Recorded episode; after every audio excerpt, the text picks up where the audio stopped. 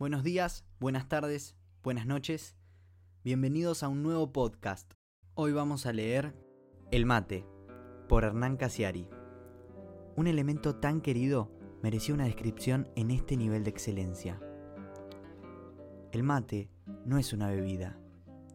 Bueno, sí, es un líquido y entra por la boca, pero no es una bebida. En este país, nadie toma mate porque tenga sed. Es más bien una costumbre, como rascarse. El mate es exactamente lo contrario que la televisión. Te hace conversar si estás con alguien y te hace pensar cuando estás solo. Cuando llega alguien a tu casa, la primera frase es, hola, y la segunda, ¿unos mates? Esto pasa en todas las casas, en la de los ricos y en la de los pobres. Pasa entre mujeres charlatanas y chismosas y pasa entre hombres serios o inmaduros.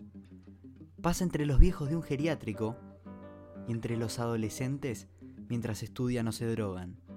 Es lo único que comparten los padres y los hijos sin discutir ni echarse en cara. Peronistas y radicales ceban mates sin preguntar, en verano y en invierno. Es lo único que nos parecemos las víctimas y los verdugos, los buenos y los malos. Cuando tenés un hijo, le empezás a dar mate cuando te pide. Se lo das tibiecito y con mucho azúcar. Y se sienten grandes. Sentís un orgullo enorme cuando un escununcito de tu sangre empieza a chupar mate. Se te sale el corazón del cuerpo.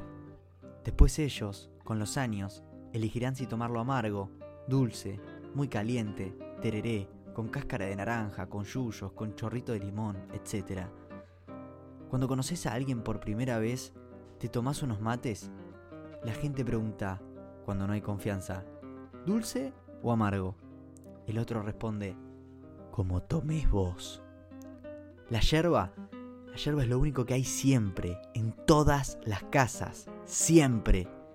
Con inflación, con hambre, con militares, con democracia, con cualquiera de nuestras pestes y maldiciones eternas. Y si un día no hay yerba, un vecino tiene y te da. La yerba no se le niega a nadie. Este es el único país en el mundo en donde la decisión de dejar de ser un chico y empezar a ser un hombre ocurre un día en particular.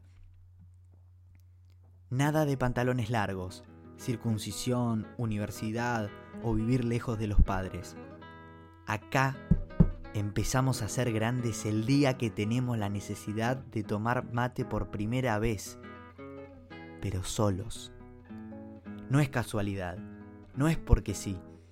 El día que un chico pone la pava al fuego y se toma su primer mate sin que haya nadie en casa, en ese minuto es que ha descubierto que tiene alma.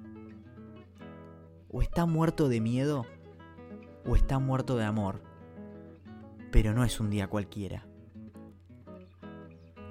El sencillo mate es nada más y nada menos que una demostración de valores. Es la solidaridad de bancar esos mates lavados, porque la charla es buena, porque es la charla, no el mate lo que importa. Es el respeto por los tiempos para hablar y escuchar. Vos hablá mientras el otro toma y es la sinceridad para decir, basta, cambia la yerba. Es la sensibilidad al agua hirviendo. Es el compañerismo hecho momento. Es el cariño para preguntar estúpidamente, está caliente, ¿no? Es la modestia de quien va mejor el mate. Es la generosidad de dar hasta el final. Es la hospitalidad de la invitación. Es la justicia de uno por uno. Es la obligación de decir gracias al menos una vez al día. Es la actitud ética, franca y leal de encontrarse sin mayores pretensiones que compartir. Muchas gracias. Los espero en otro podcast.